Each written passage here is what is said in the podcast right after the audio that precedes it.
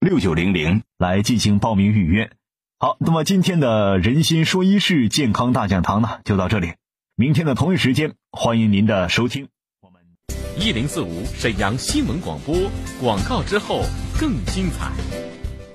远离家装陷阱，工厂价震撼来袭！金风装饰携手伟星电暖举办送地暖活动，签约就送伟星全屋电暖，小到九十平，大到二百平，全部送。价值八万多的全屋家具免费送，三千九百八十元的直饮机免费送。海尔新款家电每件只要三百八十八元，每天只限五个名额，抢到就是赚到！抢订热线零二四二五二零六六六六二五二零六六六六。金风装饰。房子装修花销大，金丰开业优惠多，提前抢定，提前抢定。金丰装饰不搞虚假特惠，只做靠谱整装，签约就送北星全屋地暖，无论房子大小，全屋地暖，价值八万多元的全屋家具，三千九百八十元的直饮机，全部免费送。海尔新款家电，每件只要三百八十八元，全程仅限六十六户，报名热线零二四二五二零六六六六二五二零六六六六。金丰装饰。心脑血管疾病危及人类生命，发病率居高不下。医生说我有腔隙性脑梗，我现在就非常担心能不能出现大问题。我晚上睡觉总是被惊醒，我是不是得了心脏病？我高血压好多年了，我一定会得心脑血管疾病吗？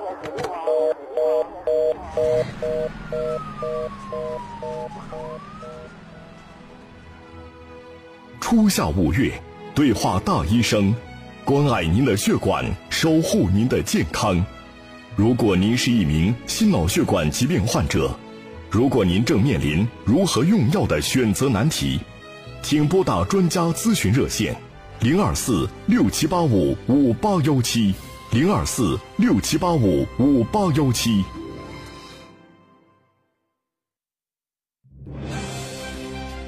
倾听天下，引领变化。这里是沈阳广播电视台新闻广播，中波七九二，调频一零四点五，康平地区调频一零七，法库地区调频九二点四。第一时间，第一影响，沈阳广播电视台新闻广播。新闻广播。天气随身听，一零四五气象站。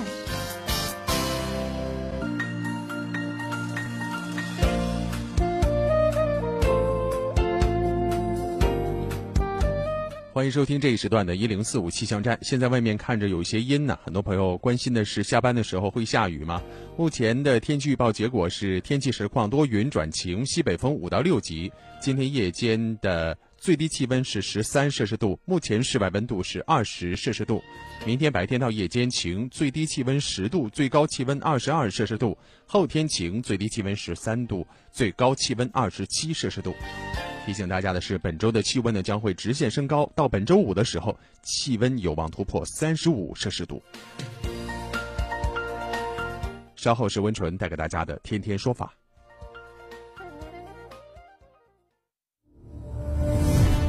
权威法律解读，精准案件分析。意见监护呢，是在我们二零一七年十月一日实施的民法总则第三十经营者他有没有主观的诱骗的故意存在？说理，观点交锋碰撞，维权彰显公平正义。自己的财产三年保全，这是这种对自己财产进行保全是很奇怪的情况，目前没有办法给他去定。天天说法，重磅升级，强势回归。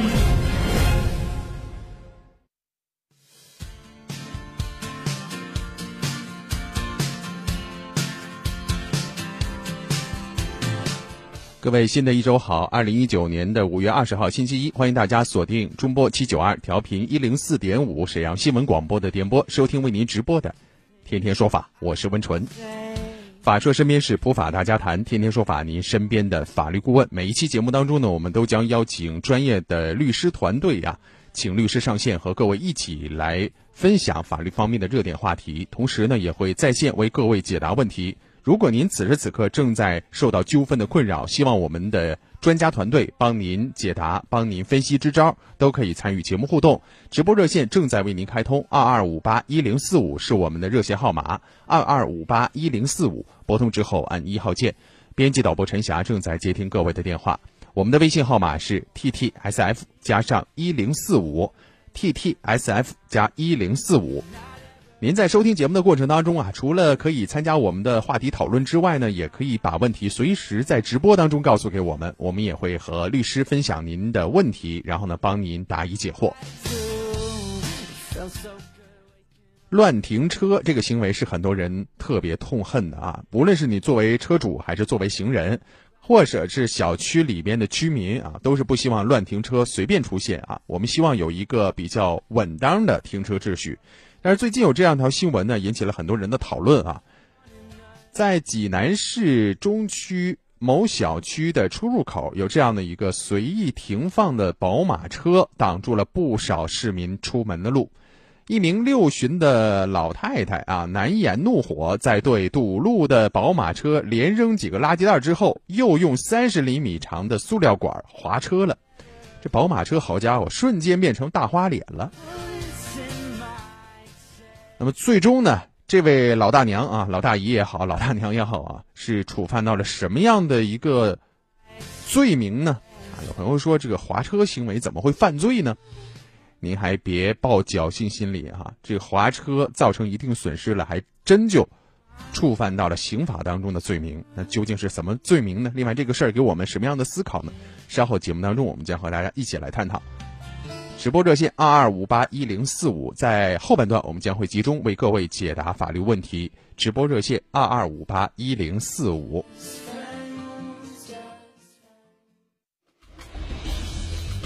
民生视角，法律解读，天天说法，案例直击。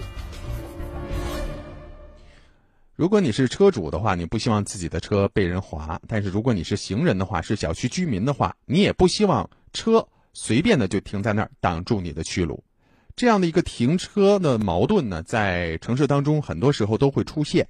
但是有没有因人啊，因为这样的一个事件，或者因为划车的一个事件而被送上法庭呢？甚至是要接受刑事方面的处罚呢？来关注一下这个事儿啊。刚才呢，我们在节目一开始的时候，把大概的一个经过和大家说了。简单说，就是一位老大娘啊，看着这个宝马车停车的地方不对了，挡着去路了，一怒之下就给人家划成大花脸了。经过物价部门的鉴定，车损多少钱呢？两万块钱左右。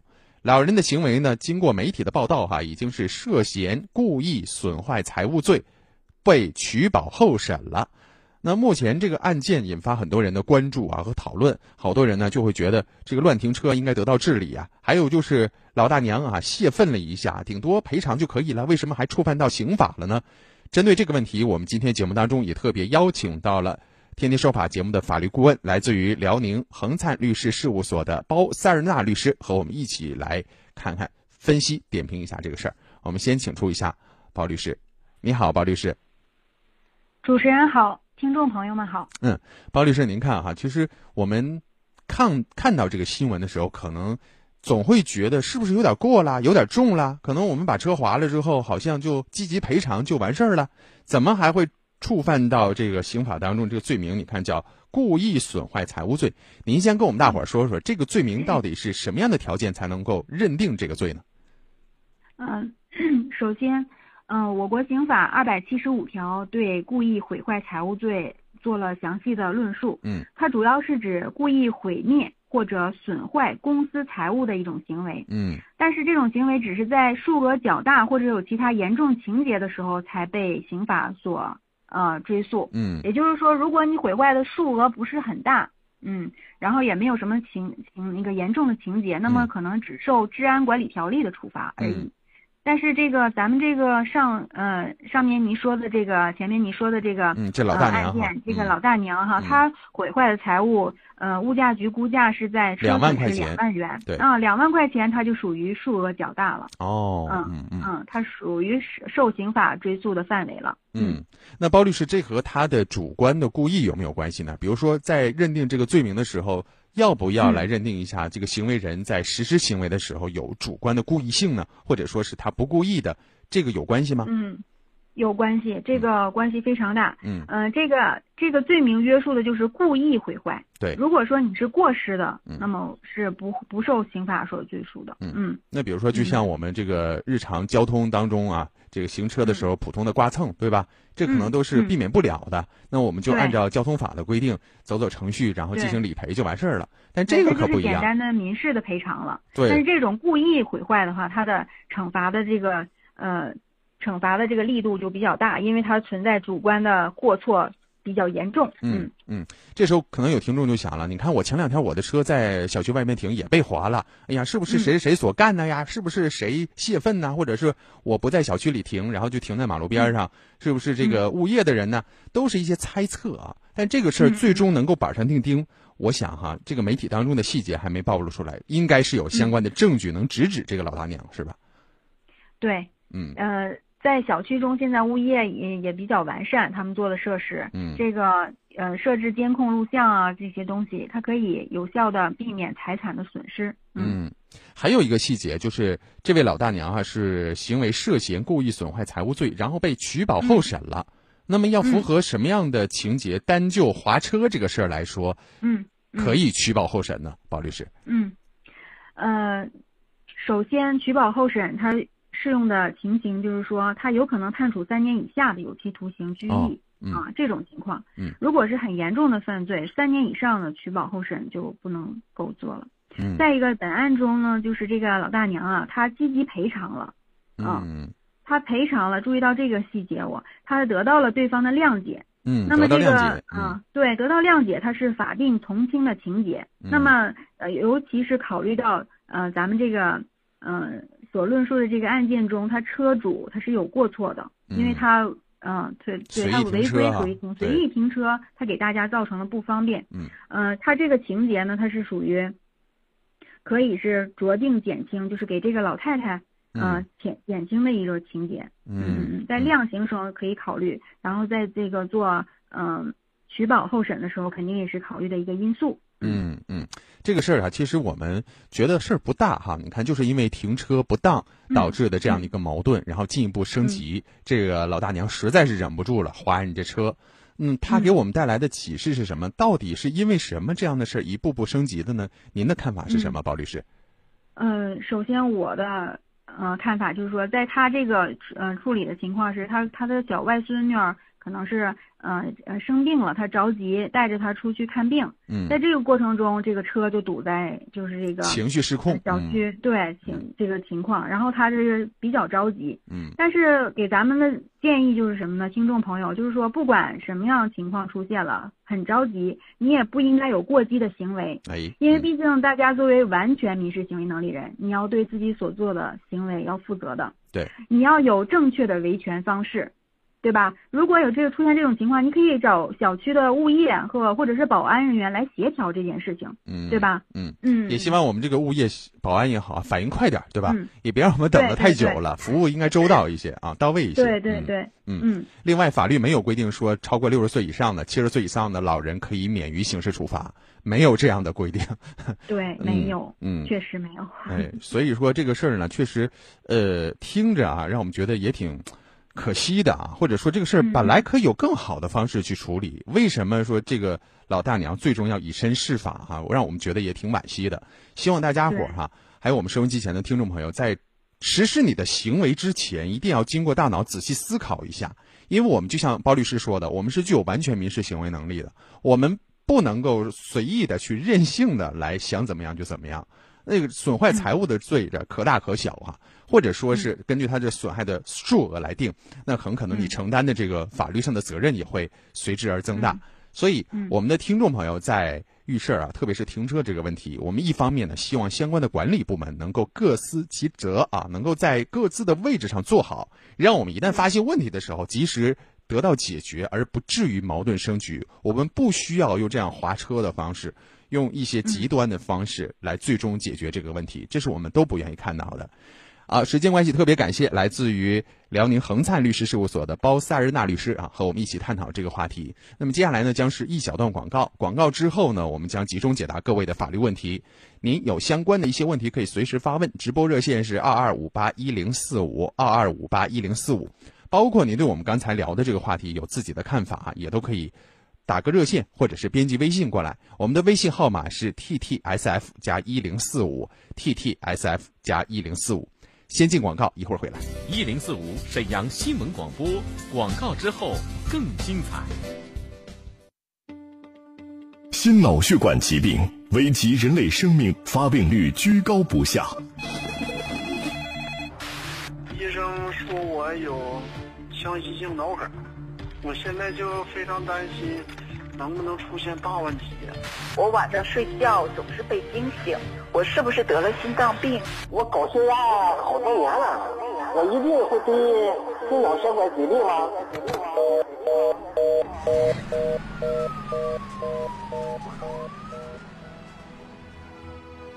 初夏五月，对话大医生，关爱您的血管，守护您的健康。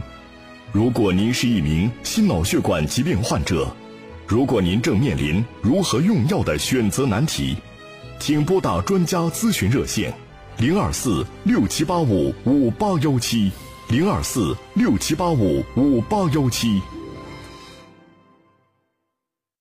中意辣姐家纯手工牛肉辣酱，内蒙古优质新鲜牛里脊肉为原料，辣椒、豆豉、花椒为辅料，大铁锅慢火精心熬制，香浓味足，辣度适中，温润不燥，健康又解馋。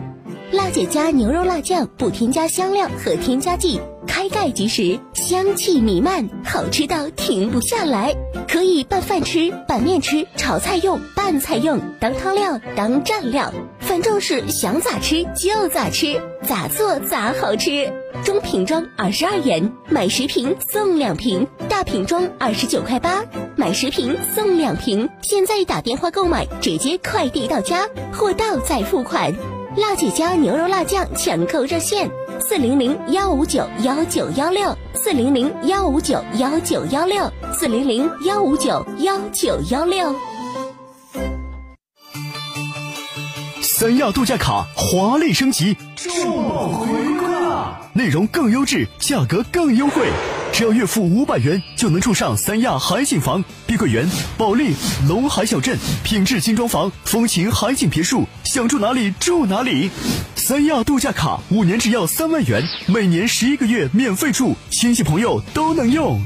来三亚呼吸天然氧吧的清新空气，享受热带雨林、碧海蓝天，楼下就是游泳池，溜溜达达就到海边。购物娱乐、医疗教育、生活配套一应俱全。现在报名三亚体验游，四天三晚，每人只需一千元，包餐餐、包住宿、包三亚机场接送，满三十人即发团，签约购卡返还全部报名费，再送一千元现金红包。报名热线：报名热线零二四三幺三二二五七六三幺三二二五九六。他是法律专业的主持人，态度坚决果断。我们千万不要用一些违法的手段反对违法的我行为接受新岗位，但是我要求你还按原来三千块钱给我开，这个要求合理之后呢，想去他和他的律师朋友为你打开法律疑团。犯罪的终止犯没有造成损害如，果没有达成一致，劳动者是不可能没有尽到安全保障义务作为主。他在天天说法等你。我是温纯，我们不见不散。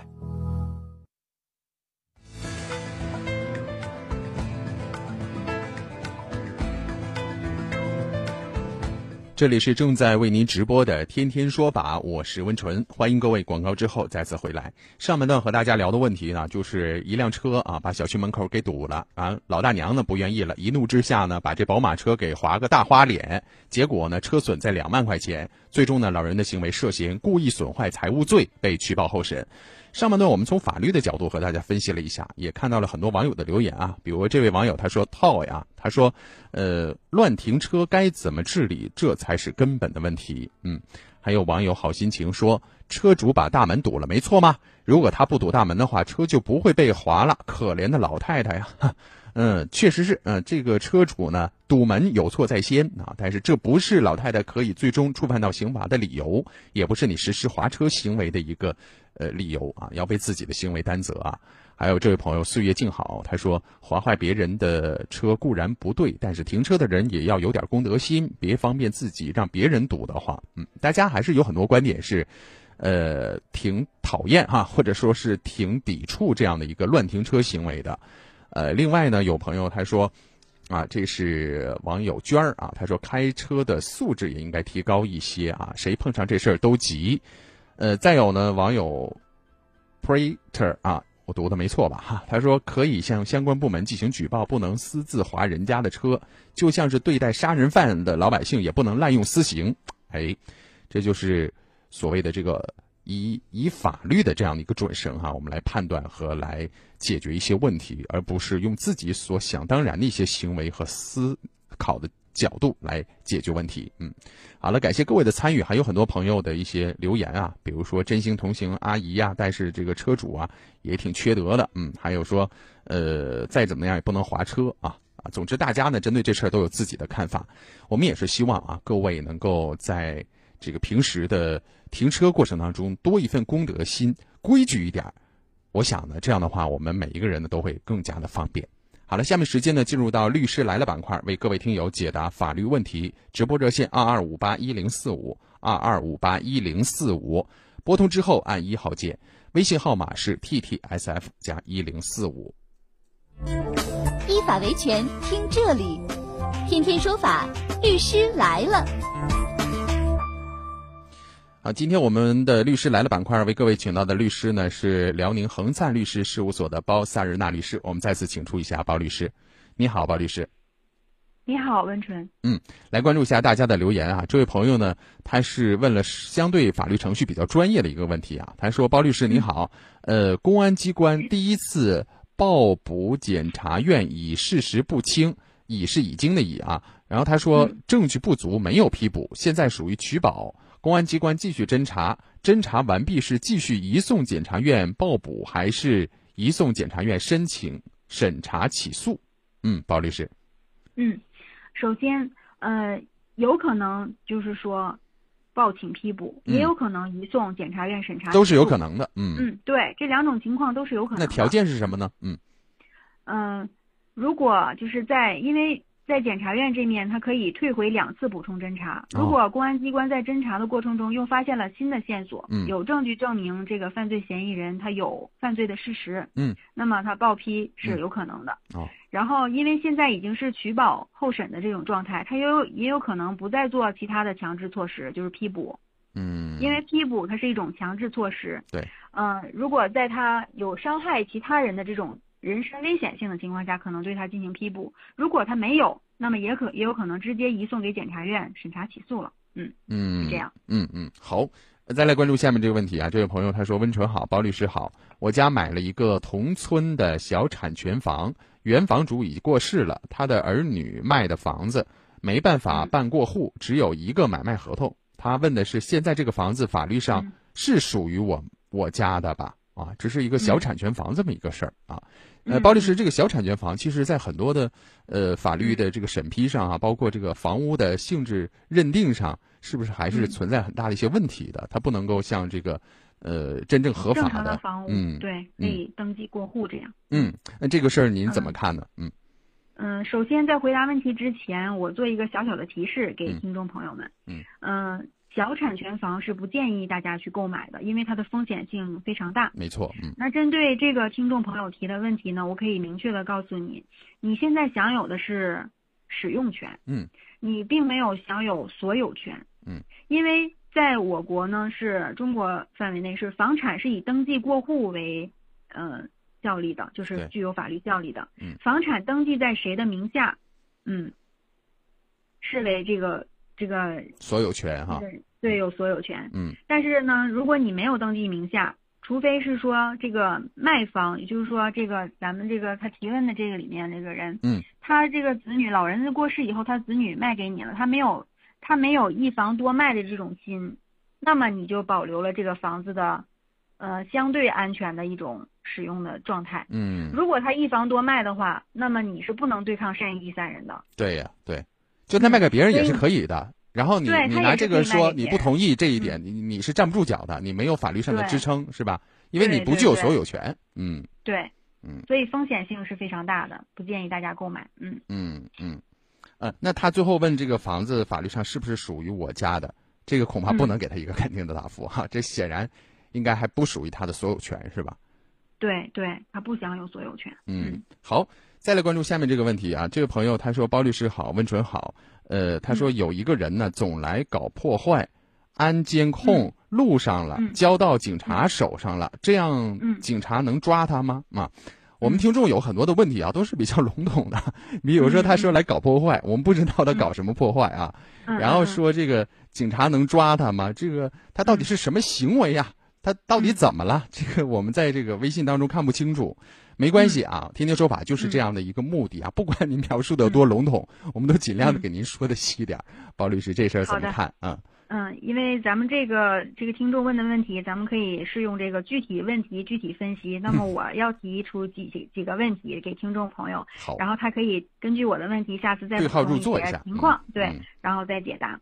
首先，嗯、我想知道了解的是破坏的范围是哪里？哎是属于私人场所还是公共场合？嗯嗯，如果是私人场所，比如说破坏了你家的院子，比如说带小花园的呀，然后院子呀、栅栏啊什么的，门锁呀，你都可以报警。嗯，如果是公共场合，比如说小区内的健身设施啊，你看见有人搞搞破坏了，你也可以报警，这都没有问题。嗯，然后还有一点就是想要了解的就是破坏的设施和程度。对，嗯，具体的是什么设施，然后破坏到什么程度？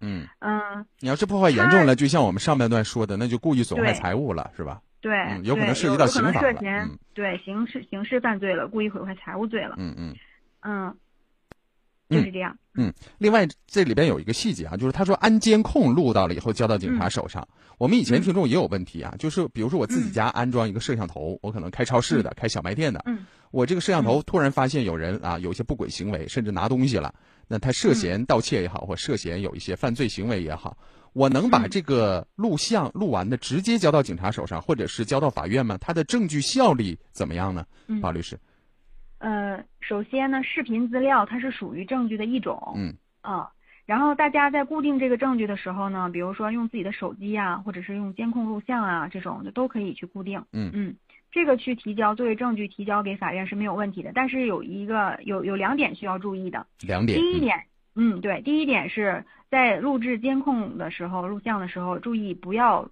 呃侵犯他人的隐私。